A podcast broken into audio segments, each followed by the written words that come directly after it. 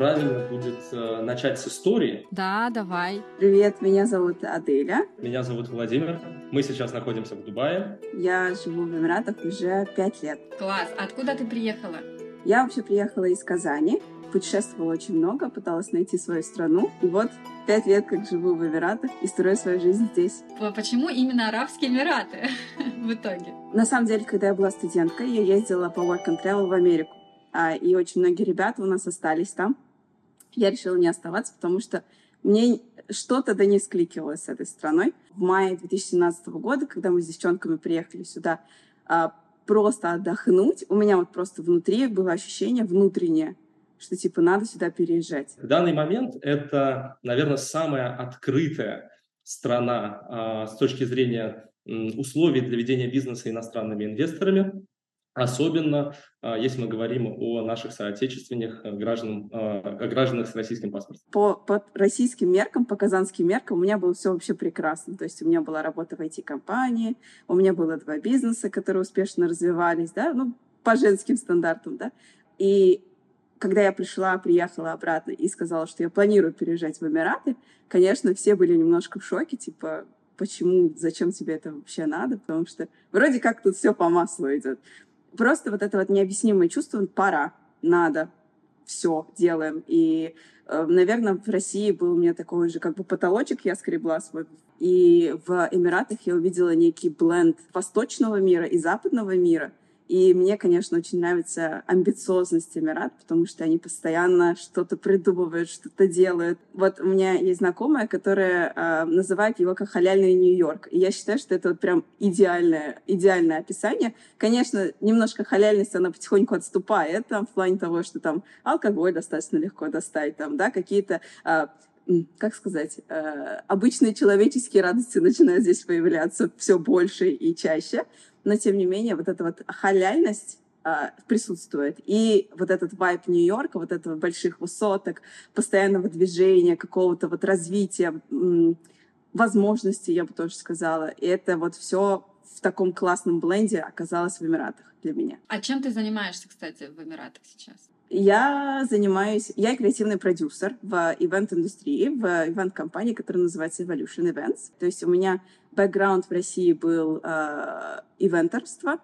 Э, я делала ивенты постоянно. Э, вначале с маленьких агентств каких-то начинала, потом перешла вот в IT-индустрию, и в IT-индустрии достаточно так себе портфолио построила. И вот сюда с переездом, на самом деле, мне очень сильно помогло тот опыт, тот бэкграунд, который у меня уже был в России. Было достаточно сложно найти работу, но я нашла. Первый год был достаточно сложный. Но, тем не менее, это мне принесло очень много опыта. Я прошла через многое в этот год, но потом уже получилось... Я получила тот самый UAE-опыт, с которым мне легко было получить а, работу в компании, двух самых лучших компаниях а, в ивент-индустрии именно в Эмиратах. И я выбирала даже, какой-то был момент, когда я выбирала между компанией А и компанией Б, и все они очень известные, и я такая, так, а куда их же я хочу? Ну, вот такой вот тоже момент был, такой немножко приятненький. Вот, и вот как, когда я выбрала вот компанию Б, а, которая мне э, сделала предложение, и вот с ней я уже в течение четырех, четырех с половиной лет работаю. А, начинала проектом обычным, сейчас переросла в уровень креативного директора, креативного продюсер. А вот эта первая компания, она тебе ну, дала разрешение на работу, чтобы ты могла переехать? Ну, то есть дала возможность легализоваться? То есть какой бы ты классный а, профессионал не был своего дела, если у тебя нет строчки, то, что ты работал в UAE, немножко сложно зайти на рынок. Поэтому вот такая вот небольшая компания, которая посмотрела меня с моим русским а, опытом, приняла меня, они, мне на самом деле дали как бы путевку. Да, это был сложный год, но тем не менее у меня появилась вот эта вот строчка, та самая желаемая, да, в резюме, что а, появился эмиратский опыт. Я сделала проекты именно в а, таких ключевых моментах, да, в ключевых локациях с ключевыми клиентами, и это помогло мне дальше уже выходить на тот рынок, на который я хотела бы выйти. А, мы имели в виду еще тут у нас момент же про релокацию. Вот, поэтому вопрос заключался в том, что вот твои действия, ты выбрал Арабские Эмираты, у тебя еще бизнес в Казани, ты принимаешь решение, я переезжаю, но с первым ты, наверное, столкнулась с тем, что а, какие-то документы тебе нужно собрать и так далее. Вопрос э, к тому, что э, чтобы переехать и легализоваться в Арабских Эмиратах, то есть это не только была э, с точки зрения твоей профессии, как ты будешь развиваться, но и еще они тебе помогли оформить, получается, документы. Рабочая виза, да, то есть тебе компания полностью оплачивает а, оформление вот этой визы, а, делает тебе medical insurance, и это все дело регистрируется официально с государством, и потом а, ты получаешь визу резидентку в течение где-то полутора месяцев. Вот, это первый вариант а, и такой самый популярный, я бы сказала. Просто потому, что экономика здесь очень быстро развивается, местного населения здесь не так много, и если бы Арабские Эмираты не обеспечили такую комфортную миграционную политику, да, то просто бы бизнес э, не смог комфортно работать, потому что не хватало бы трудовых ресурсов. А вообще интересно, а компании дорого обходится иностранного сотрудника нанимать? Ему нужно за него какие-то налоги и пошлины платить? А, налогов платить не нужно, но за оформление резидентской визы, естественно, надо будет заплатить пошлины. И на самом деле, опять же, в зависимости от э, места, где у вас зарегистрирована компания, да, э, себестоимость э, устройства одного сотрудника к себе на работу и выпуска для него президентской визы может колебаться, наверное, от полутора тысяч долларов до двух с половиной или трех тысяч долларов. Это самый легкий, но иногда трики вариант, потому что есть компании, которые, например, просят у тебя а, эти деньги обратно, и в случае, если вы не скликнулись с компанией. То есть а, процесс это достаточно не дешевый. 10-12 тысяч дирхам уходит у одной компании на то, чтобы нанять одного сотрудника. В зависимости от его профайла, конечно же, да. Если мы говорим о более серьезном профайле, то этот ценник а, дороже будет. Второе — это открытие бизнеса. А, это полностью, получается, пакет а когда ты открываешь свой trade license, когда ты открываешь TRN, когда становишься либо фрилансером, либо владельцем бизнеса, и уже, соответственно, начинаешь работать в этой стезе. Ну вот давай как раз перейдем к бизнесу. Какие документы для этого понадобятся? Тут, наверное, можно разделить условно компании на два основных типа. Это фризон компании и mainland компании. И правила регистрации компании в каждой из них, они отличаются. На самом деле базово для регистрации компании потребуется, в большинстве случаев, потребуется только паспорт. Но, опять-таки, для того, чтобы открыть бизнес, э, насколько мне известно, это от 30 до 50 тысяч дирхам уходит в среднем на небольшой такой средний э, бизнес. Угу. А вот посвяти нас немножечко в эти фризоны. Почему их так много? По какому принципу они делятся? Раньше э, нормативно-правовая база в Арабских Эмиратах была намного строже, чем сейчас. Кстати, именно э, из-за этого, возможно, э, существует множество мифов о Арабских Эмиратах. Да, это все пошло, скажем так, со, со старых времен. И э, для того, чтобы зарегистрировать э, компанию, э, для того, чтобы зарегистрировать Mainland компанию, нужно было обязательно отдать 51%, отдать обладателю арабского паспорта, что в корне не устраивало иностранных инвесторов. Это противоречило целям развития самих Эмират, потому что иностранные инвесторы не хотели регистрировать здесь бизнес, не хотели э, свои инвестиции сюда э, приносить. Именно поэтому была разработана концепция фризон, э, то есть территорий, на которых возможно стопроцентное владение бизнеса иностранным инвестором. То есть исторически именно это и есть определение, правильное определение фризоны.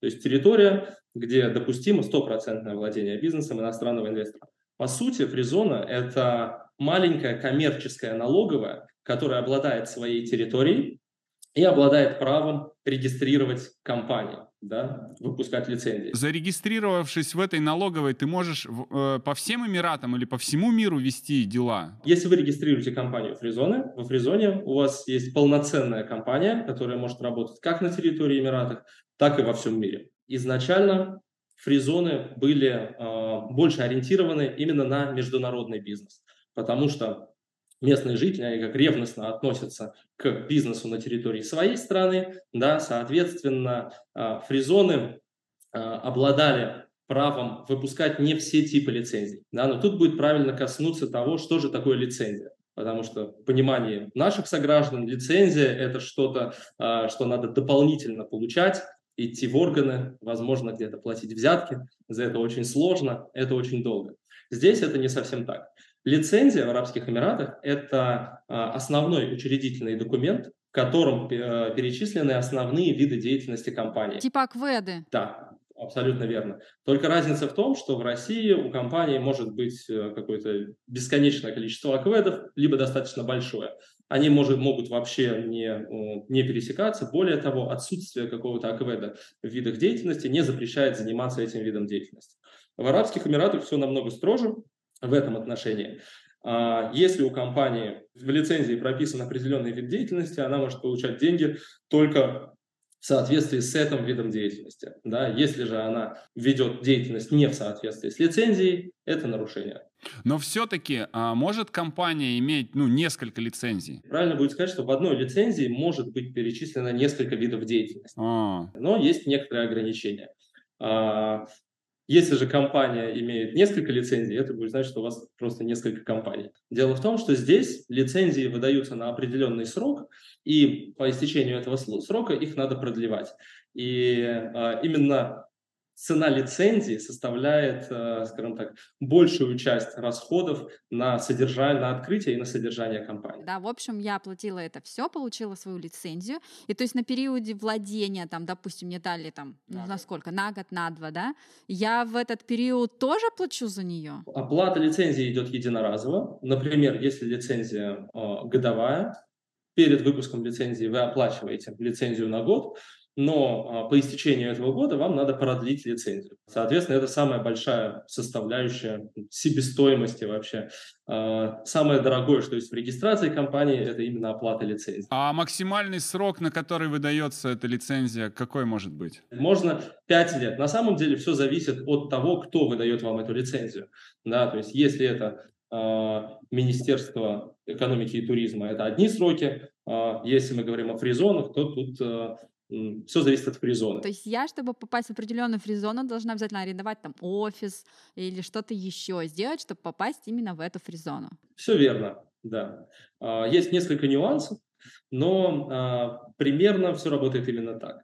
Да, если вы регистрируете компанию в какой-то фризоне, это значит, что ваш юридический адрес будет находиться на территории этой фризоны. И, скажем так, по общему правилу, любая компания в Арабских Эмиратах, она должна обладать офисом да, но, как и везде, а, есть множество исключений. Да. Например, многие фризоны а, дают такую опцию под названием виртуальный офис. Да, это значит, что а, они дают вам определенный юридический адрес, но фактического офиса у вас нет. Да, это называется виртуальный офис. Если мы говорим про виртуальный офис, который дает вам сама фризона, это абсолютно официально, да, тут ничего страшного нет. Другое дело, у вас могут возникнуть вопросы у банков потому что банки при открытии расчетного счета обычно э, спрашивают наличие офиса. Да, если вы говорите, что у вас нет офиса, у вас только виртуальный адрес, они, конечно, делают вывод о том, что у вас недостаточно серьезная компания, и вряд ли вы э, откроете расчетный счет на компанию с виртуальным офисом. Какой должен быть минимальный офис и примерно сколько это стоит? Если это фри-зона, то правила устанавливает фри-зона, и расценки на офисы дает фризона. Да, зачастую фризоны требуют сразу оплаты за целый год, если мы не говорим о тех, которые там допускают наличие виртуального адреса. Да, но в то же время, а, например, существуют фризоны, которые а, дают возможность своим компаниям снимать офис, например, на, в принципе, где, где они захотят, да, на всей территории Дубая. Да, то есть оплачивается определенная пошлина в саму фризону, и фризона дает официальный документ, с которым вы можете арендовать офис где угодно. А также фризоны, некоторые фризоны дают возможность открыть компанию, не снимая офис, потому что в вашем случае э, аренда офиса на год э, в принципе будет стоить дороже, чем регистрация самой компании. Под ключ компания, лицензия, счет. Если мы говорим про регистрацию компании, то опять же усредненно, потому что это зависит э, от конкретной фризоны, от конкретных характеристик, которые вам понадобятся. Да, цена может отличаться даже от того, где вы будете находиться в этот момент, да, за границей или внутри. В среднем зарегистрировать компанию, получить лицензию и учредительные документы будет стоить 5000 долларов. Это будет полноценная компания, она будет правоспособна, вы сможете с момента получения документов, вы сможете заключать договора, принимать какие-то обязательства на себя и так далее, но вы не сможете взаимодействовать с, а, со многими инстанциями, в том числе финансовая организация,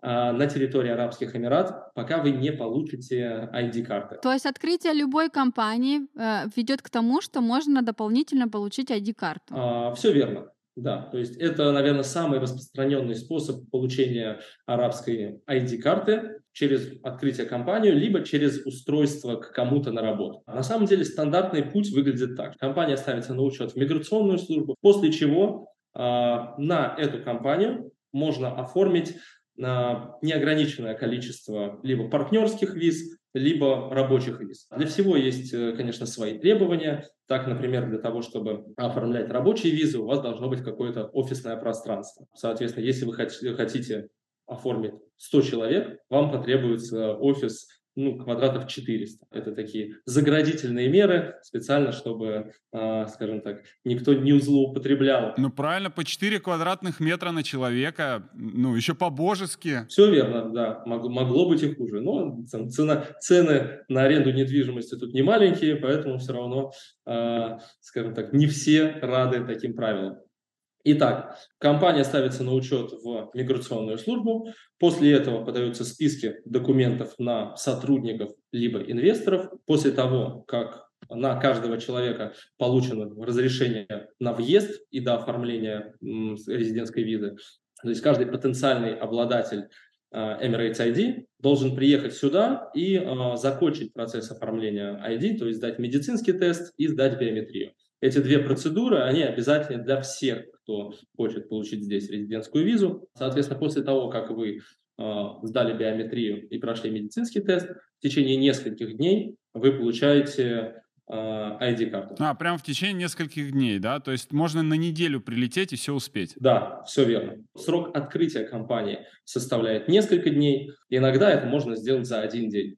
На самом деле все а, в том числе зависит от того, а, сколько времени у вас есть или сколько ресурсов у вас есть для того, чтобы ускорить эти процессы. В Арабских Эмиратах это называется не коррупция, да, а VIP-сервис. Везде, если вы готовы заплатить больше, то практически любые процессы можно ускорить. Ускоренная процедура. В, в Аргентине тоже такие штуки есть. А, как это все оплачивать? Ну вот, например, э, понятное дело, что мы уже не в России, но те люди, например, которые находятся сейчас в России, как они оплачивают за все это дело? У нас есть офис в Москве, у нас есть офис в Дубае. Соответственно, клиенты могут оплатить на юридическое лицо в Москве, э, приехать к нам в офис, заключить договор.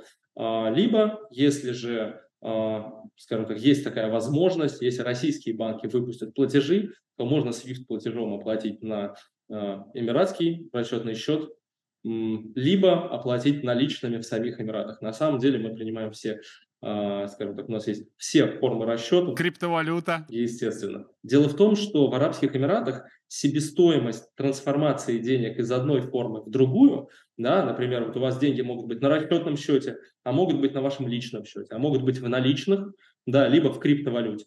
Так вот, а, любая транзакция, а, скажем так, ее себестоимость равна практически нулю.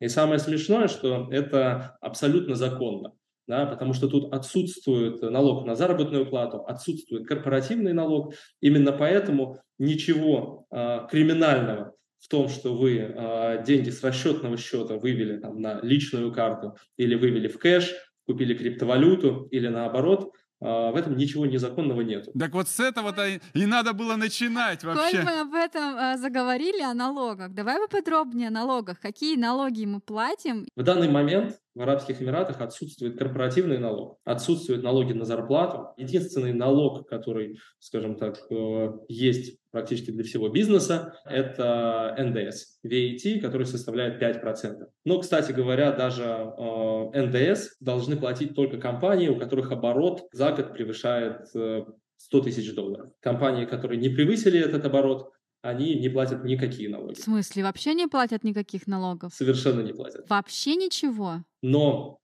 во-первых, с 2023 года они планируют вводить налог на прибыль, который, скорее всего, будет равняться 9%. Анонсировано, что они будут вводить с середины 2023 года, но э, как бы зачастую сроки эти э, сдвигаются. Но зная как бы особенности этой юрисдикции, утверждение о том, что тут вообще нет налогов, оно все-таки не совсем правильное. Да? Дело в том, что а, чтобы зарегистрировать компанию, вы должны оплатить лицензию, и а, это работает примерно как э, патент патентная система налогообложения в России. То есть вы оплачиваете достаточно большую сумму за эту лицензию сразу, а потом э, целый год не платите налоги. Дальше вы продляете эту лицензию на то, что по сути к этому можно относиться как к налогу. А патент э, этот стоит сколько в год? Я бы сказал, стоимость лицензии, да, в среднем это будет от 3 до 7 тысяч долларов стоимость лицензии, не так будет правильно. Да, ну, ну вот получается, что если до 100 тысяч а, ты налогов других не платишь, то есть получается, что твой налог составит от 3 до 7 процентов. А, все правильно, да. Поэтому у тебя получается такая легкая форма упрощенки. Легкая форма упрощенки, но на самом деле, как показывает практика, большинство компаний все-таки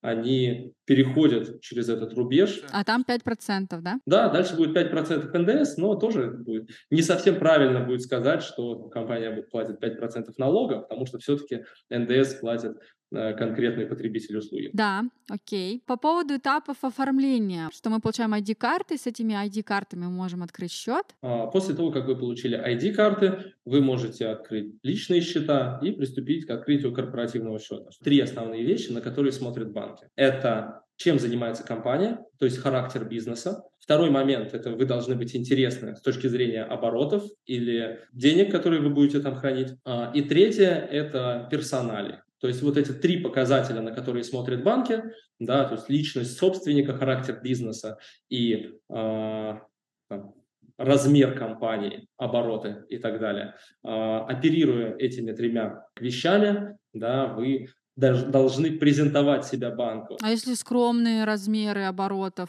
Ну, что вот до 100 тысяч долларов. А, тут интересный момент. Вам надо манипулировать. Вот банк смотрит на вот эти три показателя. А, если у вас есть просадка в одном из этих показателей, да, значит, надо, а, скажем так, максимально постараться выехать за счет другого. В том числе очень важно найти правильный банк, который например, не будет выставлять особых требований по оборотам или, например, по сумме, которую вы будете хранить на счете. Потому что есть банки, в которые, если вы придете, они услышат э, что у вас там меньше 10 миллионов долларов оборот, они вам и узнают, что у вас российские паспорта, они вам с лету скажут, что э, мы не сможем открыть вам счет, вам надо попробовать открыть счет в другом банке. Я бы на их месте переживала, если у меня есть больше 10 миллионов долларов, и у меня русский паспорт, вот честно.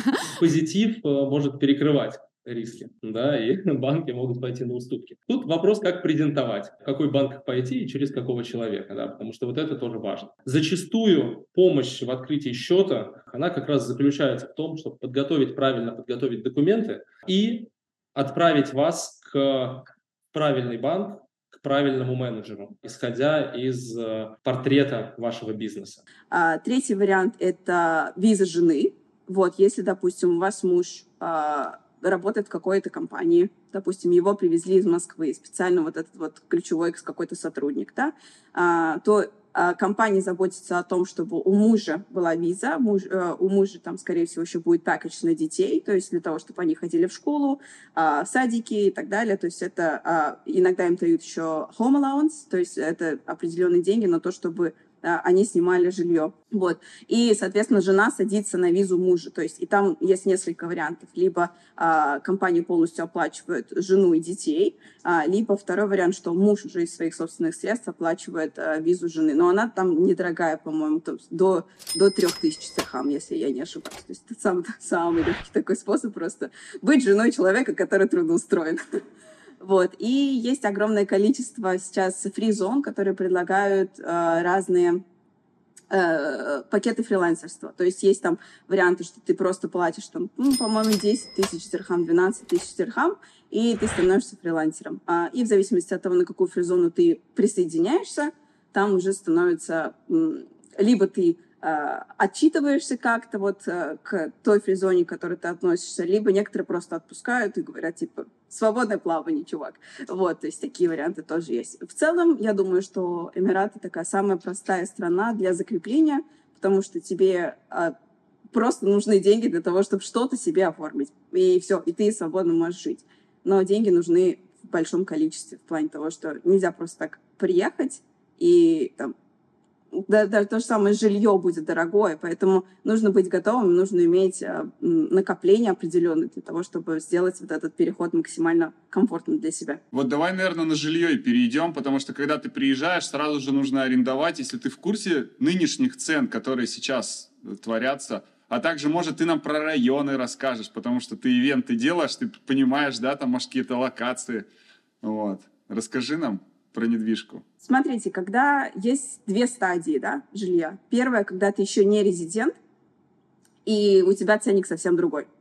А ценник, например, на одного человека, когда ты снимаешь либо студию, либо one bedroom в каких-то более спальных районах, типа Motor City, Sport City, а, что еще у нас есть? Студию City, например. Такие маленькие комьюнити, маленькие такие райончики спальные – а, не в центре города, то это от трех с половиной тысяч до пяти тысяч дирхам, я бы сказала. Студию, понятно, можно дешевле снять.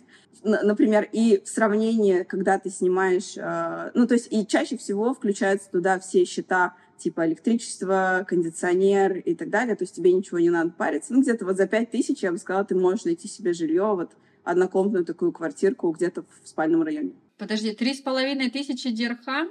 Да, от трех с половиной это где-то за студию будет. Пять тысяч дирхам где-то вот, ну, за однокомнатную в каком-то таком спальном районе. От тысячи до полутора тысяч долларов, в общем, жилье будет. И как там оплата? То есть э, там оплата, залоги какие-то еще? Или просто ты оплатил вот эту одну сумму и тебя запустили? Когда ты не резидент еще, когда ты не резидент еще, это просто помесячная оплата. Некоторые арендодатели берут за месяц вперед в случае каких-то там несостыковок и так далее. Это как депозит считается, да?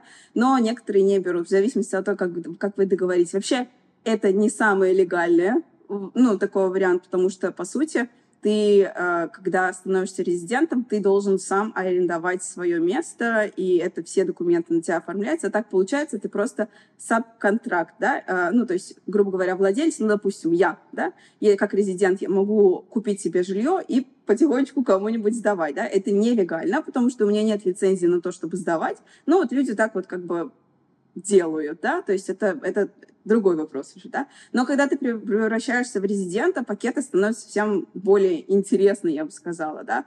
В спальных районах, опять-таки, мое предпочтение спальные районы, потому что большие города в них классно работают, в центральных частях города, но все-таки предпочитаю более тихие районы для именно жизни, чтобы вот этого шума а, машин не было, шума города не было. Мы, когда переехали в 2017 году, мы студию арендовали с девушкой, с подругой моей за 46 тысяч дирхам. Это была студия, маленькая комнатка, как вот, например, отельный номер, да. А, цены с того времени, конечно, сильно упали. Сейчас такую же студию можно найти за 1030, я думаю. Это в год? В год. В год, да. А, обычно дается а, возможность либо четырьмя чеками, либо тремя чеками, ну, чаще всего, да, то есть либо поквартально, либо каждые там четыре месяца. Например, если вы говорите, что одним чеком я заплачу, то тогда вы можете какую-то скидку еще просить у ну, агента, у владельца квартиры. А, плюс а, вот самая такая затратная часть начинается, это когда начинаются депозиты. Депозит а, составляет большую часть расходов первой. То есть именно переезжать очень невыгодно, потому что ты оставляешь депозит на, на телефонию, да, то есть интернет. Ты оставляешь депозит на газ, ты оставляешь депозит на AC-чиллер, да, ты оставляешь депозит на саму квартиру, 10% от стоимости примерно, плюс ты 10% платишь агентству за то, что они тебе ищут квартиру. Без агента арендовать, ну, практически невозможно. Сейчас уже помягче стали, то есть сейчас напрямую можно найти владельца и э, прям у него арендовать жилье, и то есть проходит через тот же официальный процесс, но без участия агента. Ну и вот, допустим, вот мы буквально недавно переехали в дом, в таунхаус, мы заплатили 76, 76 тысяч дирхам, из них 6 тысяч у нас ушло на депозит, это год. Да. А, плюс у нас ушло а, 5 тысяч, нет, 6 тысяч тоже agency fee, у нас плюс ушли, ну, порядка, наверное, я скажу, 4-5 тысяч дирхам на все вот эти подключения, отключения и так далее. То есть вот эти все моментики. То есть всегда, когда ты арендуешь жилье, можно примерно представлять, что у тебя еще вот, ну, с этим совсем будет такая большая череда всяких депозитов, физ и так далее идти. И плюс, если ты переезжаешь с другого места, то это будет отключение вот этого сервиса, переключение вот сюда, здесь депозит, тут депозит, ну, короче, такое. А служба эта монопольная, то есть она, ну, на все Дубаи, да, распространяется, вот это электро, газовая, или там есть какие-то местные? Смотри, у нас есть DIVA, э, это Dubai э, Electricity and Water Authority, по-моему, если я не ошибаюсь. А, и вот они ответственны за воду и электричество. Газ обычно это более локальная тема, то есть она отдельно подключается, но газ э, ну, не такой дорогой. То есть вот мы буквально за два месяца получили 120 дирхам счет у нас вышел э, за два месяца. Да? Э, из, э, вот Дива, она монопольная. То есть вот она то есть ты в любом случае платишь депозит на деву в зависимости от типа твоего дома, либо это квартира, либо это таунхаус, либо вилла. Это разные цены. И вот у тебя, получается, счет накручивается. Еще иногда бывает так, что а, AC бывает включен в стоимость, иногда бывает, что AC не включен в стоимость кондиционер. И, конечно, это тоже большую роль играет в выборе места. Не скажу, что для нас это играет большую роль, да, но тем не менее для кого-то, там, для, для разных наций, да, она имеет большую роль, и чаще всего люди будут делать выбор в сторону того, где AC уже включен. А ты хочешь сказать, на кондиционера отдельный счетчик ставится? Конечно, конечно. Тут, учитывая, что это Дубай, кондиционер должен uh, running вообще просто 365 дней в году.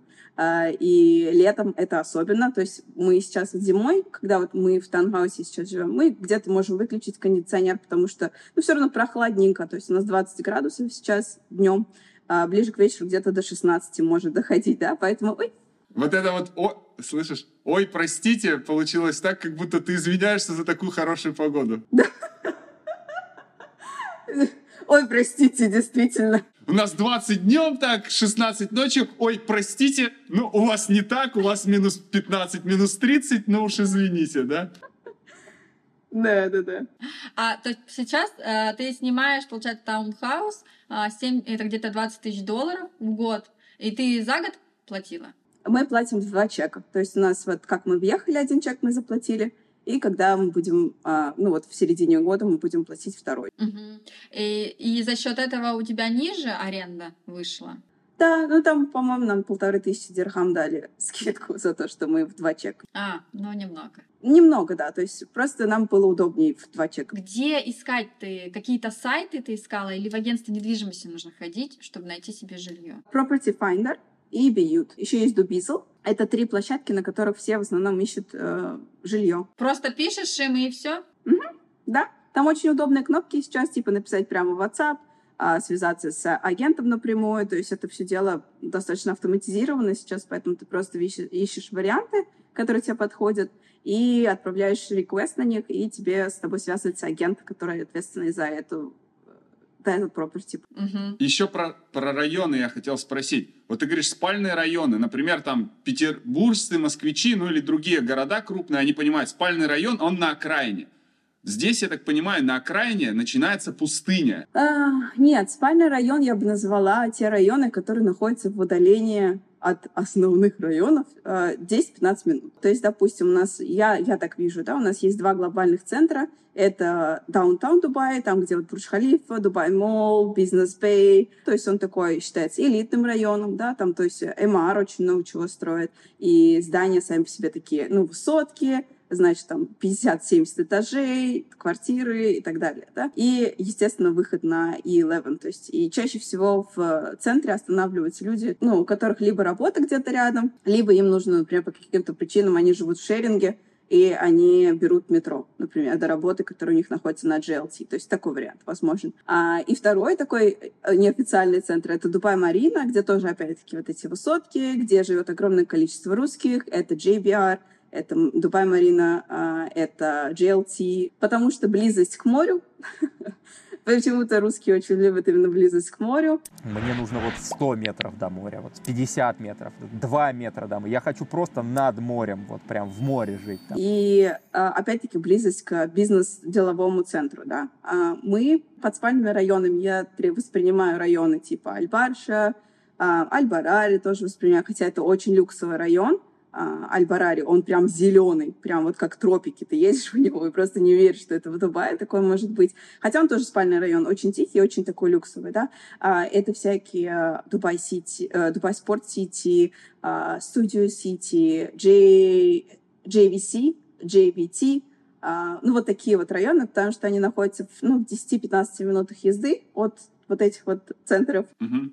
Мне что нравится вообще в целом в Дубае, подход у них какой, что если даже вот они построили, мы сейчас достаточно на удалении живем, все равно до центра у меня, что я жила ближе, было 35 минут до даунтауна, да, до Бурдж-Халифа, что вот здесь я сейчас живу даже 35 минут. То есть за счет вот этих вот больших uh, highways Мгм. у нас получается доступ легкий именно к основной достопримечательности, так сказать. А вот сам Дубай, я просто там был только на пересадке, да, с самолета, наблюдал.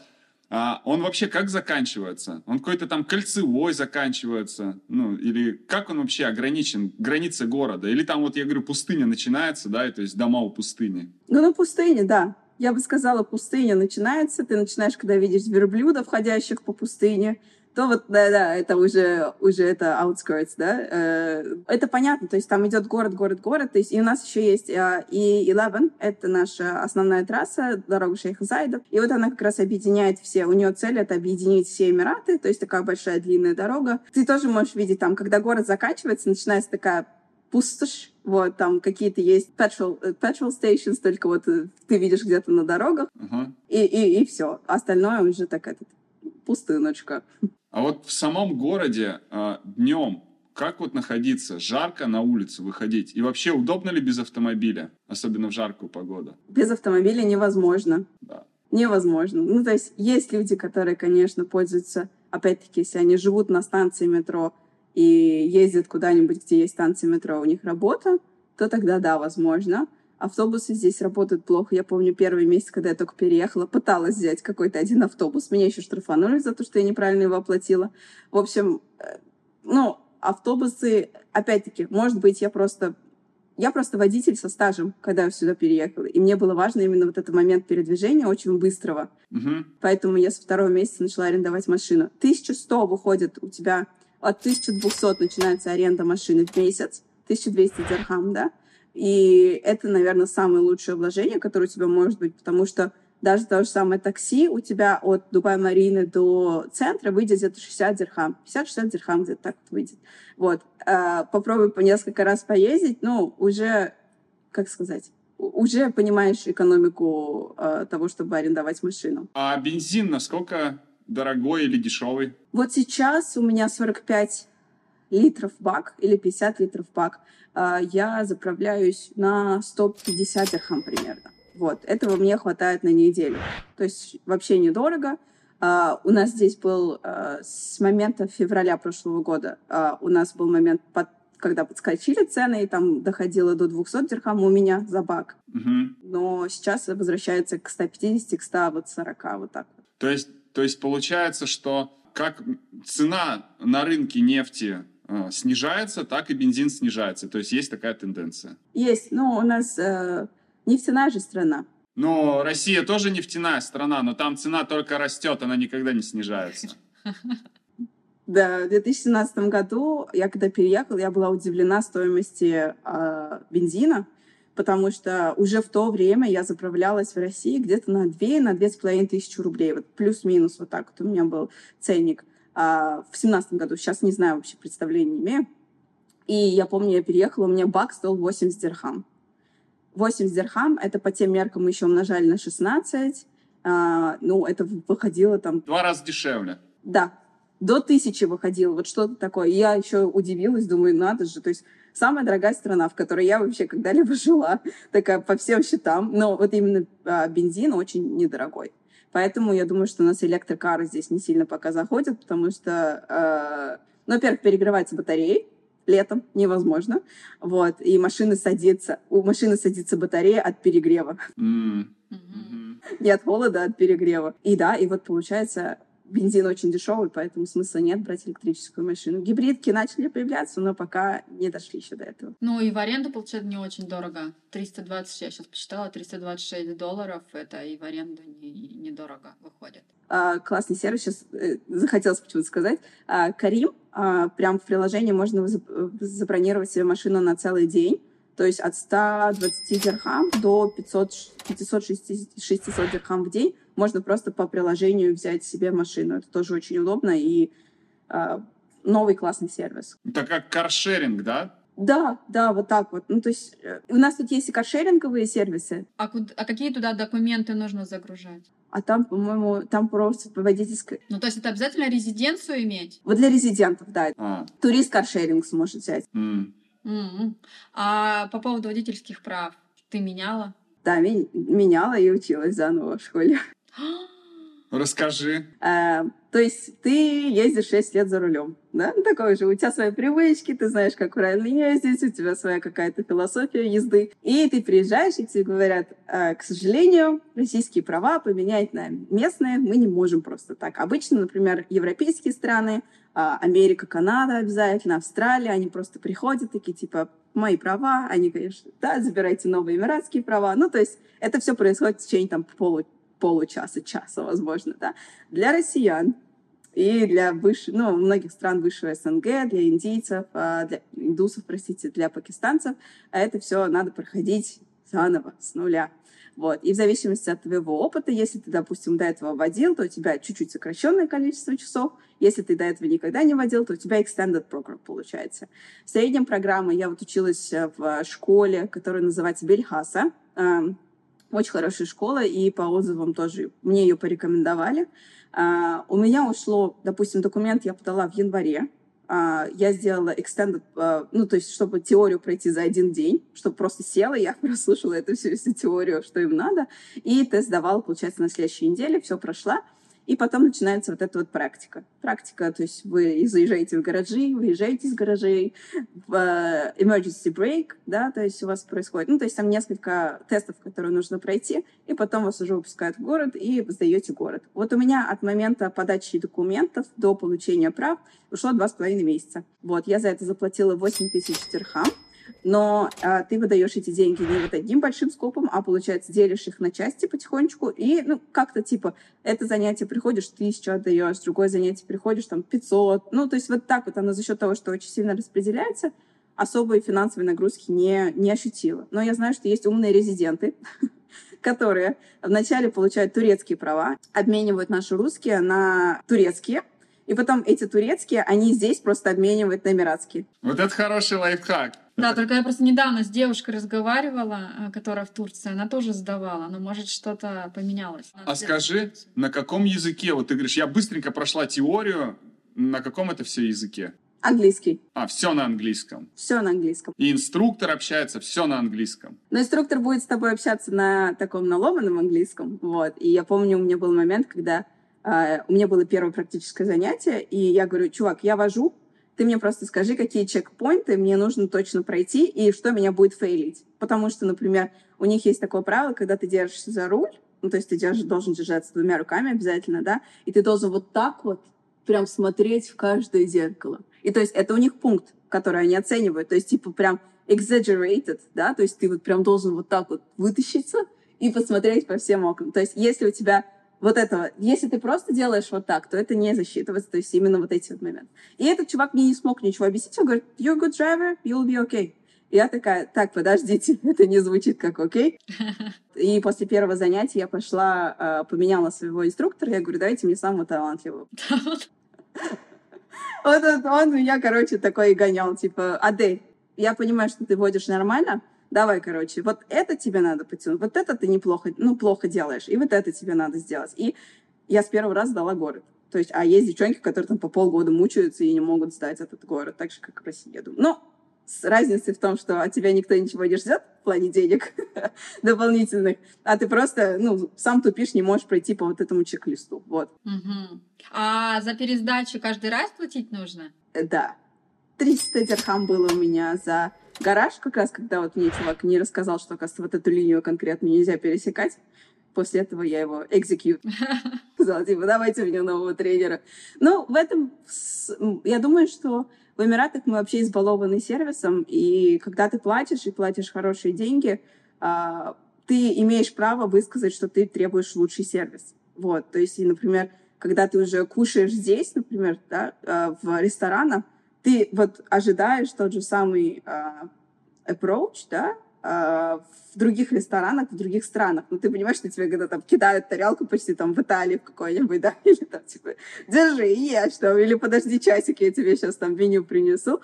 Ты уже такой, типа, блин, ну что такое? Поэтому вот что мне нравится здесь, uh, уровень сервиса и уровень услуг, он такой, ну, мирового масштаба, я бы сказала, мирового уровня. Есть, конечно, там а, моменты, когда контракторы там, ну, могут выполнять часть своих обязательств или вообще куда-то исчезнуть, да. Компании, которые закрылись там по каким-то непредвиденным обстоятельствам, это остался такой, типа, вот, что делать вообще. Но в целом, я думаю, что э, уровень, до которого довели Дубай, то есть даже искусственно памп сделали, да, это очень, очень такой достойный уровень. А вообще, а, Арабские Эмираты — это очень дорого? Очень такой интересный вопрос, потому что я думаю, что Дубай может быть доступным каждому, потому что я, например, смотрю, там, у нас есть housekeeper, да, который к нам приходит раз э, в неделю, да, а, то есть э, зная, сколько я ей плачу, зная, сколько у нее есть клиентов, человек живет и радуется жизни, умудряется сохранять, отправлять деньги в семью, там, да, и так далее, живет свою жизнь, то есть, да, то есть люди даже, которые находятся в категории сервисников, да, это вот delivery guys, housekeeping girls, да, то, то есть э, есть а, строители, очень большой блок у нас, да, ребят, которые там, у них зарплата, ну, в лучшем случае, две с половиной тысячи дирхам, там, да, которые вот именно рабочая сила, они мало того еще отправляют эти деньги своим семьям, и семьи у них очень рады и довольны, что у них папа такой молодец, отправляет, ну, то есть и они чувствуют себя очень богатой семьей, которая получает эти деньги. Вот. Есть средняя категория людей, которые уже дошли до офисов, да, и у них, э, ну, то есть тоже, тоже вилка есть. Там, я не знаю, ну, от 8, допустим, до 60, 100 тысяч, там, 150 тысяч, я думаю, что это вот вилка именно к, э, корпоративная такая, да, то есть, э, ну, 6-8 это административная какая-то вот такая деятельность будет, да, там э, сидеть на ресепшн и так далее. Вот. Ну и в зависимости от национальности тоже есть небольшой грейд. Ну и 150 там и выше, это, я думаю, что какие-то там топ-менеджмент уровень, да. И есть а, категория экстремально богатых людей, но это которые уже а, либо свои какие-то корпорации создали, да, либо ну, вот по каким-то обстоятельствам пока еще не хакнула как. Но вот оказывается, вот категория очень богатых людей. Расскажи про национальность. Ты говоришь, типа, стоимость национальности. Кто у нас подороже, кто подешевле? Да тоже нельзя так говорить на самом деле, потому что, например, те же самые индусы, они могут занимать очень хороший сегмент в корпоративной индустрии, да, то есть быть там продажниками, быть именно там, вот у нас в компании есть э, carpentry, carpenters, да, то есть они очень талантливые, очень трудоголики, дизайнеры у нас есть, да, тоже э, очень талантливые. И есть просто экстремально богатые индусы, которые там, допустим, целые, целыми этажами Бурдж-Халифа владеют. То есть, а, опять-таки, я думаю, что это здесь средняя температура по больнице, да? Ну, понятно, да, да. Да, я бы сказала, что из э, э, таких менее оплачиваемых это э, пакистанцы, Бангладеш, Индия, э, Филиппины. Вот. Э, из средней категории это э, весь пост ЮССР. Э, вот, то есть вот нас бы туда завела, и плюс э, North European countries, да, то есть это Румыния, это Латвия, это вот такие вот страны, которые вот в этой части. Восточная Европа называют. Восточная, да. Да, Eastern Europe, да, почему сказал North? Не знаю, anyways. Uh, потом у нас есть uh, Европа, естественно, Америка, Канада, Австралия. Это все uh, выше тиром идет, да, то есть у них выше, выше уровень. И, ну вот, они, наверное, и как-то замыкают вот это вот. Ну и локалы, я не знаю, локалов. Вот честно, у меня не так много друзей локалов. А, не могу сказать, сколько они зарабатывают, но я знаю, что они также вот сейчас их активно внедряют в систему корпора... корпоративную. Вот, потому что даже выпустили недавно правило, что каждая компания за каждые 50 человек своих сотрудников должна иметь одного эмиратца. М. Ну, понятно, что они прям пытаются протолкнуть эмиратцев в эту культуру, чтобы они работали, потому что в государственных компаниях давно это было. То есть э, программа называется Emiratization, вот, и поэтому прям добровольно-принудительно должны были всех нанимать. Не знаю, какой там у них э, range э, salaries, но, естественно, у них большая поддержка от государства, у них большие там специальные программы есть, поэтому если ты умный и пользуешься правильно всеми программами, то у тебя все, все на мази, если ты эмиратовец. Но опять-таки есть городские эмиратовцы и есть деревен, ну, как деревенские районные эмиратовцы. У них тоже разные есть градации. Вот по поводу эмиратовцев, да, местных жителей а, и формы одежды, они все придерживаются, ну вот, э, как исторической, да, национальной одежды? Или они, когда приходят э, в офис, пиджаки надевают? Нет, они, они в кондурах. А, Я думаю, что это такой, как момент прайда. Ну, то есть они вот гор- гордятся тем, что они эмиратовцы. И это такое, как... я- У них там даже есть какой-то там... Они распознают по вот этим вот... э, Вот там по вышивке конкретно, да, вот на этой штуке. Какой там... Это грейд... Ну, то есть это есть какая-то там... У них есть э, невербальный язык, именно как они отличают друг друга. Вот. Но я думаю, что это момент такого... э, что вот я из Эмират, и поэтому даже у нас некоторые арабы, которые не из Эмирата, они все равно периодически на встрече надевают кондуры для того, чтобы, ну, вот это вот как-то а, а, быть своим, так сказать. Если европеец оде- оденет кондур на себя, это хасхарбит или нет? Я думаю, что они просто поржут. А, Ну, то есть они серьезно не воспримут это. Это потому что а, у них настолько это вот э, другая, как сказать, другой мир. То есть они прям шьют их на заказ, они там одну кондуру в, день там стирают. Ну, то есть прям можно видеть в конце недели, там, допустим, в воскресенье будут стучаться а, в, двери там с огромным количеством кондур на неделю, да, из лондри. То есть вот у них вот так вот. То есть они прям это, это целая культура. Вот. И девочки, конечно, надевают абай. То есть у нас в одном из моих клиентов, да, в офисе это прям обязательно, чтобы должны быть прикрыты руки, ноги, там грудь не должна быть видна. То есть все должно быть совершенно прикрыто. Вот. И абай э, из уважения как раз-таки к культуре. То есть вот этот культурный бэкграунд, он до сих пор сохраняется в корпоративной и государственной культуре. А, и абай — это тоже часть такого, как сказать, часть культуры, которую они несут, гордо очень несут. Понятно, что там есть э, немного более fashionable абай, есть какие-то более классические абай, то есть у них там тоже своя, своя тема, но они носят с гордостью, конечно, это все. мгм. А ты, а ты знаешь, ну, что-то по-арабски, да, они между собой общаются? А, Я же татарка, и у нас есть э, часть э, слов, которые пришло к нам из арабского. И поэтому я не разговариваю на арабском, но я слышу периодически какие-то слова, такая, о, у нас такой тоже есть, о, у нас такой тоже есть. И э, потихонечку начинаешь понимать какие-то части, но арабский, конечно, не обязательный, поэтому я его как-то даже сильно не углубляюсь в него. Вот, у меня все на английском разговаривают. А здороваются они салам алейкум? Да, да, так говорят. Ну, еще, кстати, есть момент такой. а, мужчины, а, ты с мужчиной не можешь здороваться за руку. Вот. э, И я помню, у меня вот был буквально месяц назад такой момент, ко, ко мне подошла м, клиент, получается, да, она такая, о, Адель, наконец-то мы с тобой встретились, такая подает руку, я такая, я жму руку, сзади нее стоял ее брат, и я такая подаю руку этому брату, и он просто вот так вот ее вот так вот жмет, и я такая, блин, я забыла, просто забыла, за счет того, что девушка сама подошла и пода- подала мне руку, это считается нормой. Но мужчины, а, они по культурным особенностям э, не могут пожимать руку другой девушке, вот, и поэтому чаще всего здороваются просто вот так, вот. И я такой, этот момент упустила, я тоже был такой, э, как сказать, такой мини-факапчик. Мгм. Мгм. Вот, но да, здороваются в основном, особенно после короны. Все перестали жать руки, а, все стали вот более такие, типа, да, покивали, здравствуйте. Так, а вообще ты в основном работаешь э, с, с местным населением, когда ивенты у тебя заказывают, либо больше ты э, с экспатами? Настолько blended, да, набор. То есть есть клиенты, у которых только локалы, есть клиенты, у которых локал и экспат работают вместе в паре. У кого-то только экспаты. То есть я думаю, что здесь нет такого четкого ответа.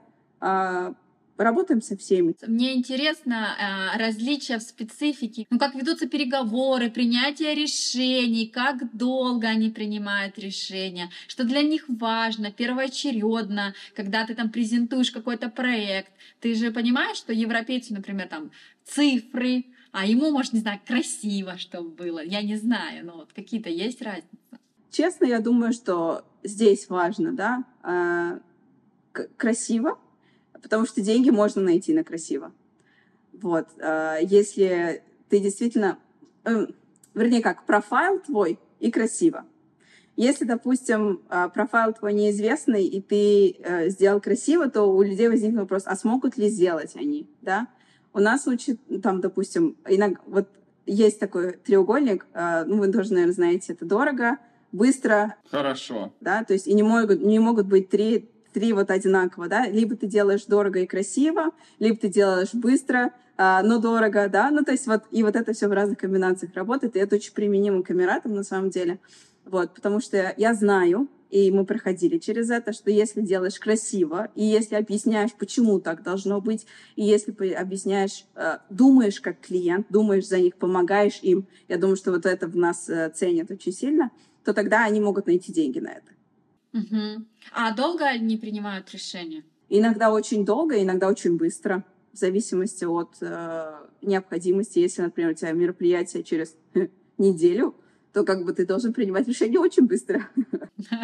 Ну да. Вот, если у тебя мероприятие там через там, 3-4 недели, ой, или там через 3-4 месяца, то они могут еще и немножко постпоун сделать, и потом вернуться к тебе с ответом. Ну, то есть такой у них более чилаксовый такой вариант работы. Если мы говорим о переговорах, тут, в принципе, сложно э, о особенностях каких-то переговоров, сложно что-то сказать конкретное, потому что, как я говорил, представлено очень много наций да, и, например, а, как себя будут показывать индусы на переговорах, европейцы на переговорах, арабы на переговорах или пакистанцы на переговорах, ну, конечно, тут, а, а, скажем так, особенности будут немножко отличаться.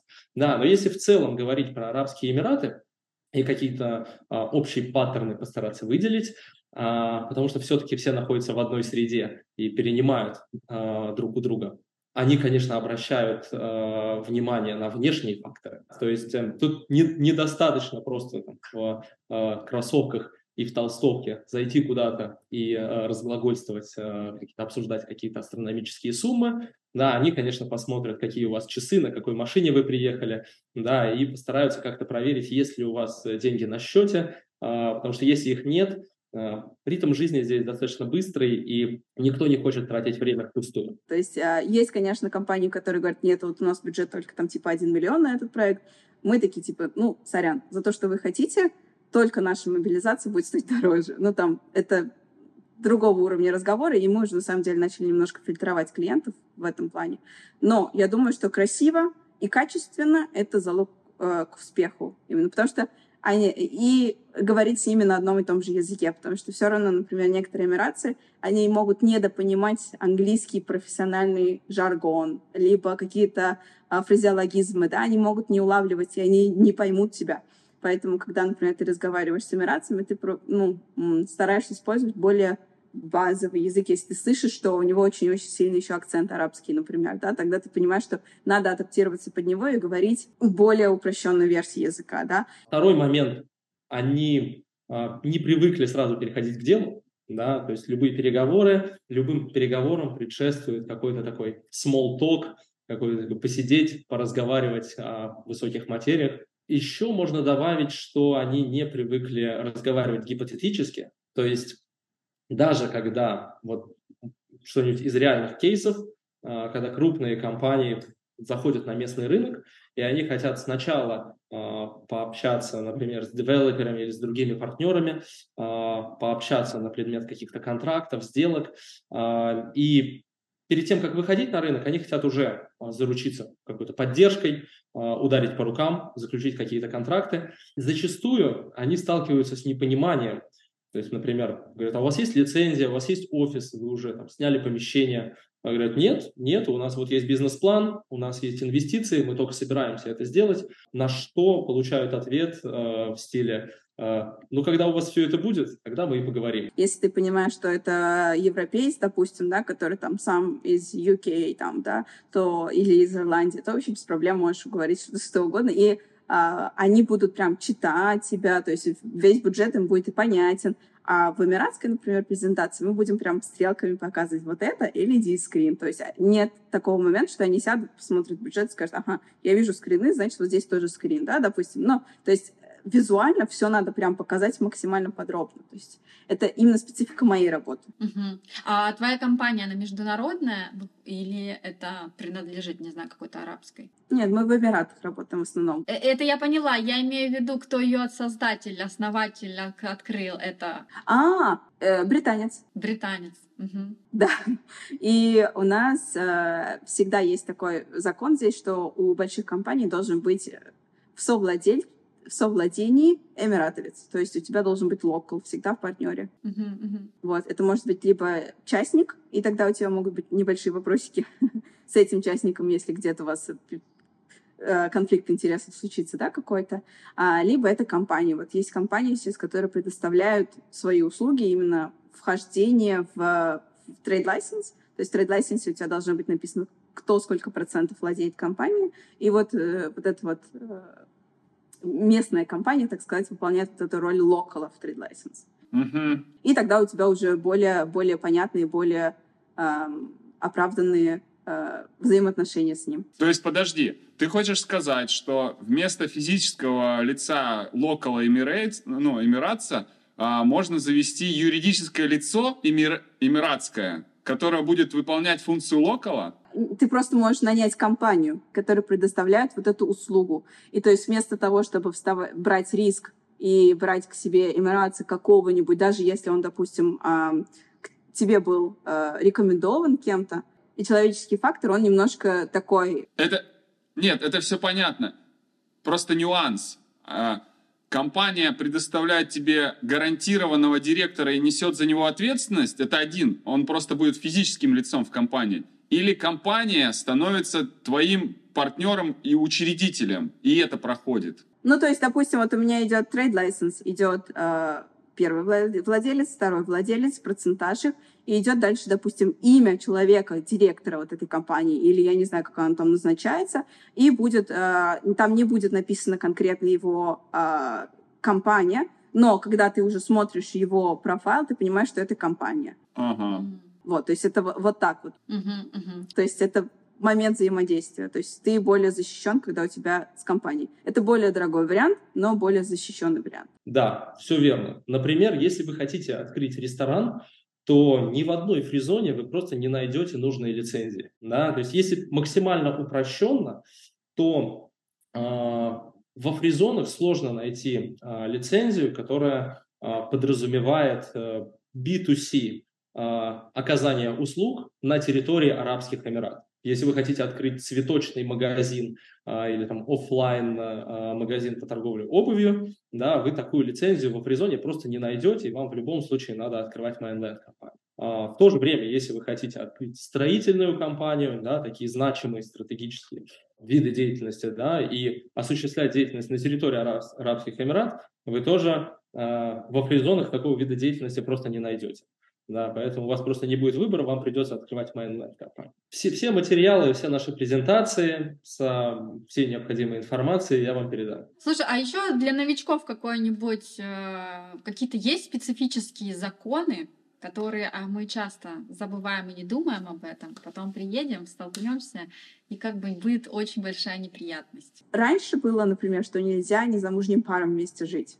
Сейчас это убрали. Вот, потому что поняли количество экспатов, которые у них есть, э, такое достаточно большое. И, ну, Европа, конечно, все вместе живут и женятся только, когда вот уже совсем приспичило, так сказать, да, поэтому они вот а, немножко а, облегчают некоторые законы, которые раньше были согласованы с шариатом.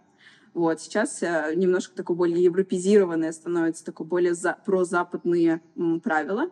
Глобально я просто сказала, что э, почти голый желательно не ходить. Ну, то есть, то есть опять-таки, какие-то топы там. Ну, это, это придет, чувствование вот этого м, вайба, оно придет. То есть ты, ты в мол никогда не оденешь какие-то супер короткие, там, я не знаю, юбочки, супер короткие топы, потому что, ну, как минимум, из уважения к тому, где ты живешь, я думаю, да, то есть э, и видно сразу туристов, потому что они там в шлепках, в каких-то там, я не знаю, в, в, в пляжных шортах могут прийти в мол, там, я не знаю, какие-то э, государственные места, в рестораны могут прийти так. Ну, сразу видно, что это турист. Человек, который живет здесь, он такой более он такой более одетый, да, Да, более одетый, потому что туристы же приезжают за солнышком, у них совсем по-другому это ощущается. А у нас, э, ну, действительно, более, более одет. Понятно, что я тоже кроп-топы ношу там, да, но все равно я прикрою что-нибудь сверху для того, чтобы не создавать вот этот эффект голизны. Вот.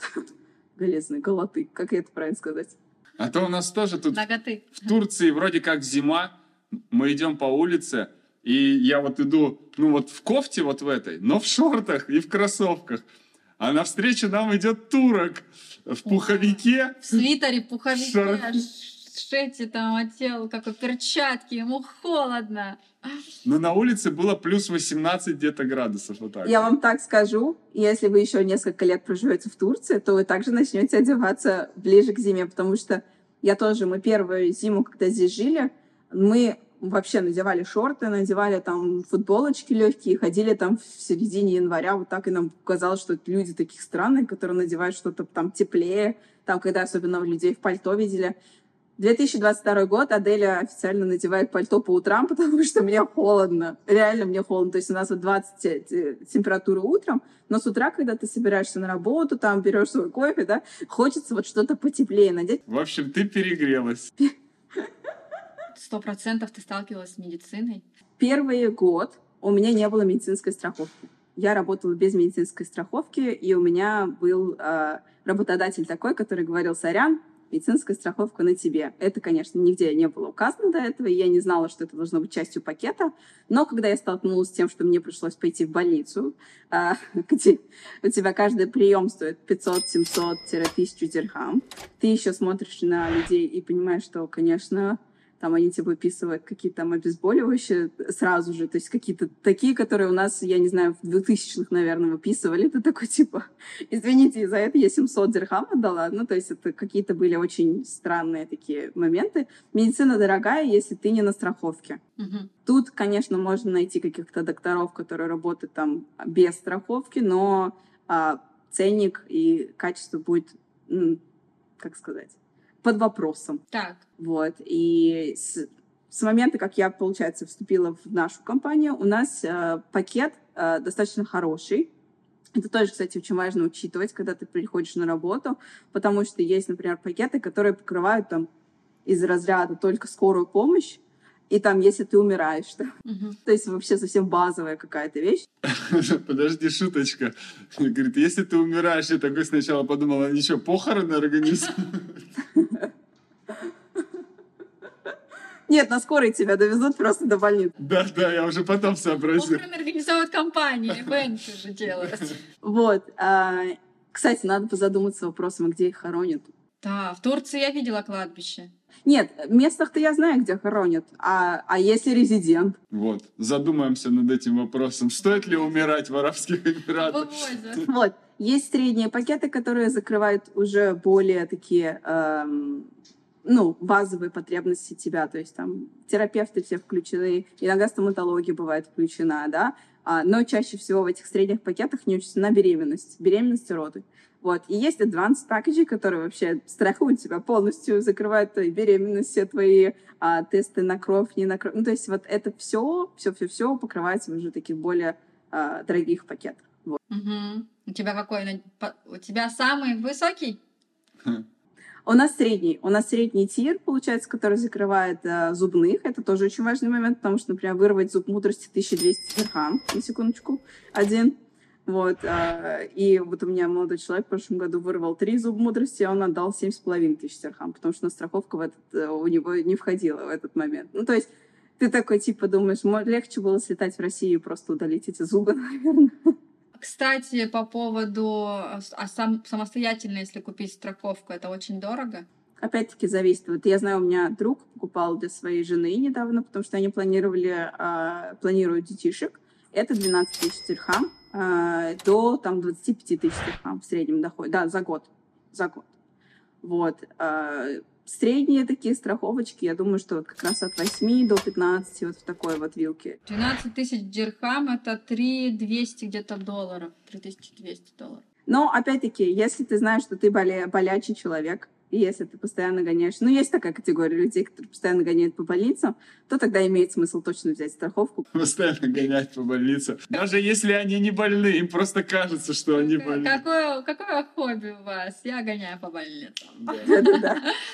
Так, э, хорошо, с медициной немножко... Раз... А вообще, кстати, вот ты столкнулась с тем, что первый год у тебя не было страховки, ты пришла, выписывают всякую дурь, а теперь ты со страховкой. То есть качество медицины это от того, что у тебя страховка появилась, улучшилось или нет? Uh, у меня в нашей страховке включены хорошие клиники. То есть uh, у тебя вместе с страховкой будет еще такой документ uh, прилагаться. Это перечень тех госпиталей, в которых у тебя автоматически разрешены пользоваться услугами, да. Есть, конечно, еще исключения, когда ты идешь в какую-то больницу, которая не в этом перечне, но тогда у этой больницы может идти 2-3 рабочих дня на то, чтобы получить approval на вот проведение вот этой специальной, там, допустим, я не знаю, там, процедуры, либо там каких-то там забора крови, допустим, на какие-то специальные микроэлементы, да, разница есть, то есть есть разница э, между клиникой в Дейре, например, какой-нибудь, да, и есть разница в клинике, которая находится в центре города, то есть это ну, другой будет.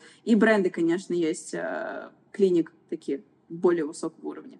То есть, есть как хорошая медицина, так и плохая. Я думаю, что опять-таки тут песни про, для каждого своя. То есть, например, те же самые индусы будут смотреть врачей индусов, потому что они верят, что они лучшие. Да, там, например, европейцы будут смотреть европейских врачей, потому что они будут считать, что они лучше. Русские будут говорить, потому что, например, некоторые русские вообще не говорят на английском. Им важно, чтобы их врач услышал на русском. Потому что ты не знаешь, как может быть, я не знаю, воспаление там на, на английском языке. Да? А есть такие? Врачи русские, да, есть конечно. У нас даже есть э, чатики отдельные в WhatsApp, девочковые, где вот прям есть лист всех врачей русских, русскоговорящих по каждой категории, и этот вот лист дополняется. А, а кстати, по поводу чатика, получается, в, э, в Арабских Эмиратах более популярен WhatsApp, а не Telegram? Да. Ну, то есть у нас есть чатики и в Телеграме, конечно, но WhatsApp почему-то пользуется более бешеной популярностью. И даже рабочие чатики у нас там, например, Опять-таки, в 2017 году я уезжала, у нас все рабочие чатики были в Телеграме. Вот, и, то, то есть, и прям, ну, потому что в IT-индустрии тоже работали постоянно, было очень много общения именно в Телеграм. Сейчас все в WhatsApp. Вот, и у меня такой был даунгрейд немножко с этим, потому что я привыкла к удобству Телеграма, и, конечно, WhatsApp такой очень тяжеленький в этом плане, но зато у всех он есть. Вот, у нас тут WhatsApp группы есть у комьюнити, среди девочек, среди каких-то там татар, допустим, да, у нас есть группа татары в Дубае, в Эмиратах. Ну, то есть вот э, разные тематические группы есть. А, предвосхищаю вопрос, миллион вопросов. Эти чаты закрыты? Ты можешь поделиться ссылками? Наверное, могу скинуть женский, который в Телеграме. Так. А, и потому что в WhatsApp, например, есть ограничения. На 250 человек. А, ну да, да, да, там своя же тема. Да, а вот э, телеграммовский могу скинуть, там тоже очень хорошие, э, э очень хороший комьюнити, Neverboard in Dubai называется. Создавала его Ксюша в свое время, сейчас она э, по-моему, в Канаде живет, вот, но чатик ее живет своей жизнью, и там, на самом деле, женское комьюнити самое вообще просто википедийное просто сообщество. Можно найти все ответы на все вопросы. Продуктовая корзина, это, конечно, все сложно, но примерно. Сколько я трачу здесь сейчас? Э, допустим, я делаю заказ раз в неделю в среднем использую сервис Gibsons. Это доставка на дом, получается, в таких коробках все привозят. В среднем у меня где-то 400 дирхам уходит. Учитывая, что у нас двое, этого нам хватает где-то на недельку. Где-то, ну, я скажу, 3-4 раза в месяц я заказываю, где-то на продукты у меня уходит от полутора тысяч до двух тысяч дирхам, в зависимости от того, как бы, типа, если там роуст берешь, да, то есть вот эти вот э, там стейки, если такое достаточно э, много используешь мяса, то, соответственно, это будет дорого. Ну, ну вообще недорого, недорого получается. Месяц. Но опять-таки, учитывая, что нас двое, и мы питаемся очень часто еще заказываем еду. То есть здесь иногда бывает, что заказывать еду намного дешевле, чем например, готовить и тратить свое время. Да. Да, у нас, э, ну, заканчиваю, допустим, 8. Пока ты приготовишь еду, это будет уже время 10. И этого, соответственно, не хочется, да. Э, и когда вот я уже на работе, я быстренько заказываю еду, пока доезжаю до дома, уже еда у дверей стоит, да, и, соответственно, ценник выходит на, на еду той же недорого. Но, опять-таки, я, я думаю, что мы исключение с, с моим мужчиной, да, потому что, когда я, например, говорю, оперирую вот этими цифрами, мои подруги, они говорят, ты что? Вы у вас всего лишь столько уходит, там у них типа по 5 тысяч дирхам уходит. Я думаю, что это дело привычки каждого человека, дело потребления каждого человека, потому что для кого-то там важно каждый, каждый прием пищи там есть огромное количество мяса, например, там, да, там стейки, бифштексы и так далее, то это другой ценник. Мы такие немножко проще в этом плане. Мы оба такие очень скини, вот, поэтому у нас не так много денег уходит на еду, но у нас достаточно много денег уходит на заказанную, ну, на заказы. Где-то у нас 2-3 тысячи дирхам уходит на то, что просто на доставку. Mm-hmm. Ну вот помимо вот этих полутора, то, что вы заказываете, еще 2 тысячи на доставку, да? Итого 3,5. Где-то так, да. 950 доллара. доллара. Ну, нормально. Ну так-то. Да, с доставкой. Нет, ну понятно, что можно дешевле, если ходить там, ну, если в России, то в пятерочку. Ну, когда ты уже до определенного уровня доходишь, то уже не смотришь. Там, соответственно, можно выбрать там, например, а, подешевле рестораны, для тех, те же самые индусские, пакистанские рестораны, ты можешь там на двоих взять, ну, еду за 40 дирхам, например, да, но другой вопрос, насколько жирная эта еда будет, насколько она будет полезна вообще, да, ну, то есть такой, так себе вопрос, вот, но в среднем, например, обычный поход, там, допустим, после работы покушать, да, у нас в среднем уходит 150-200 дирхам вот на двоих. Угу. По 100 дирхам на человека, вот я бы сказала, такой вот примерный расчет. Угу. А, Сим-карт. стоимость сим-карты и интернета. Вот. Дорого.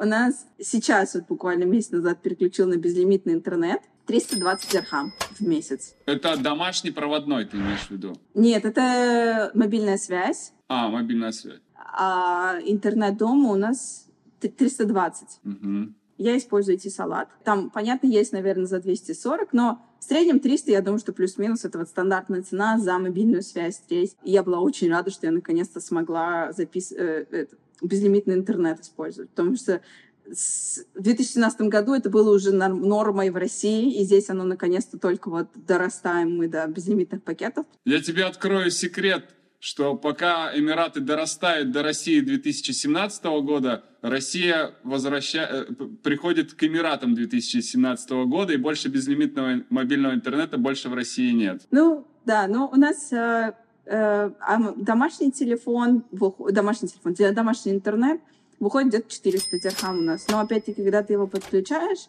а, ну, это мы взяли чуть побольше скорость. Там есть разные варианты скорости. Я, если честно, не сильно разбираюсь. Это чисто на мужчине у меня лежит. Вот. И а, интернет, то есть он включает себе еще и телефон домашний, но я не знаю, кто когда последний раз пользуется домашним телефоном. вот, мы пользуемся просто интернетом. И плюс депозит на него идет всегда 1000 дирхам, когда ты подключаешь новое место.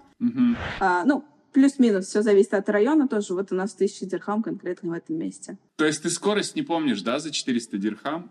256, по-моему, сейчас. Как это? Ну, может быть, да. Может, может быть, да. Да. Ну, дороговато, дороговато, но...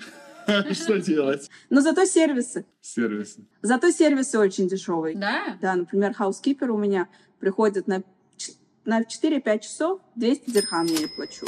Вот, это и она просто два этажа вычищает. 40 долларов. Готовит, все. Ну, то есть, это, это я не знаю, сколько Да, 47 там что-то такое. За 4-5 часов да, за 4-5 часов я считаю, что это отлично вообще. Да. Я сохраняю столько своего времени, она получает деньги, да. Те же самые доставщики стоят недорого, да. То есть э, вот есть категории сервисов, когда ты смотришь, такой думаешь, блин, ну недорого, конечно. Про вот. индустрию красоты-то спроси. А говорят, кстати, про маникюр мне сказали, что маникюр 100 долларов стоит. Может стоить в премиум салонах. А. Есть домашние сервисы, когда тебе там за 120 дирхам сделать тебе маникюр. Есть сервисы в салонах, которые прям, ну, в классных локациях, с классным интерьером, с именитые, допустим, да. Там 350 может стоить, да. Угу э, спашечки стоят 550. Ну, то есть в целом, опять, но опять-таки, я говорю, Дубай настолько разный, и у него есть все для всех. То есть я думаю, что филиппинцы, они никогда не будут делать маникюр там за 350 дирхам. У них есть своя, наверное, какая-то индустрия красоты, которая нам не, ну, неизвестна и не нужна, наверное, да, мы не смотрим в нее, когда там за 50 дирхам тебе могут сделать маникюр. Ну, то есть это все вообще у, на каждого продавца найдется свой покупатель здесь, сто процентов. Зачем туда, почему стоит переезжать, для кого подходит? Я думаю, что Дубай и Эмираты принимают амбициозных. Те, которые готовы э, идти во что бы то ни стало, экспериментировать, пробовать, падать, подниматься и вот, ну, вот про пройти вот этот путь, да, и я думаю, как в любой стране есть, э, есть те, кого выплюнут эта страна, есть те, которых она примет вот в такие вот теплые объятия, да. А, этот путь, который вообще стоит пройти, потому что это, конечно, очень классный первый шаг в сторону становления человеком мира, потому что здесь все равно достаточно за счет того, что здесь большой бленд а, разных народов, а, а, требования к человеку конкретно, к, к, в плане языка, в плане национальности, в плане поведения, оно такое очень достаточно а, обобщенное, да, и поэтому можно спокойно, то есть с тебя не будут, как в Америке, спрашивать там сразу уровень Advanced English, да, то есть все, все все равно будут слушать, пытаться понять, пытаться помочь, да. А, и просто иметь сбережения, хорошую, хорошую подушку определенную, чтобы сюда приехать и чувствовать себя комфортно на первом этапе, когда ты просто пытаешься э, наладить свою жизнь здесь. И первые сбережения, конечно, очень сильно помогли. А, и быть открытым людям. То есть у меня вот был первый год, когда я вообще старалась от русских отсечь себя, потому что я понимала, что мне нужно подтянуть язык, я понимала, что мне нужно понять культуру, я понимала, что мне нужно влиться максимально в, в среду. И я помню, мне повезло очень, на самом деле, с друзьями, которые меня просто вот... Uh, он сейчас в Канаде живет, друг, да, который вот меня прям introduced to every single step of my life, да, то есть это как друзья, как вечеринки, как работа здесь устроена, и то есть ему можно было задавать, вот я думаю, такие люди, конечно, очень важны вообще в жизни, найти такого человека, который бы стал для тебя проводником, то есть ты можешь задать ему любые глупые вопросы, ты можешь задать ему какие-то, я не знаю, там, даже про ту же страховку, а вот это правильно написать или неправильно, то есть вот какие-то такие банальные вопросы, которые людям вроде как бы странно задавать, но другу можно. Вот такие вот проводники тоже очень, на самом деле, важны. И уверенность в том, что все получится. Вот. У меня, у меня получилось. Я считаю, что у меня получилось. Я работаю на классной работе. У меня скоро предстоит свадьба с моим э, мужем будущим. Поздравляем! В красивом доме. Ну, то есть это стоило того, того стресса, через который я прошла в первый год своей жизни здесь. И вот чувство вот этой безопасности, чувство вот этого спокойствия, чувство того, что если ты себе знаешь цену, то ты здесь найдешь, где себя применить. Вот, потому что Дубай, конечно, он такой располагающий. И хочешь открывать бизнес, пожалуйста. Правильно умеешь э, про промоут себя в social media, пожалуйста. А, классный корпоративный сотрудник, пожалуйста. Там, ну, то есть настолько классный, талантливый фотограф, да, пожалуйста. Ну, то есть это все все здесь есть. Любая сфера зайдет, может, может зайти. Может зайти в Дубай. Да, да, сто процентов. Если ты если ты уверен в том, что ты хороший профессионал. Надеюсь, этот выпуск был полезен для тебя, и ты не забыл подписаться на наш канал. Также приходи к нам в телеграм-чат и телеграм-канал. Там ты найдешь еще больше полезной информации. И помни, вместе релокация просто.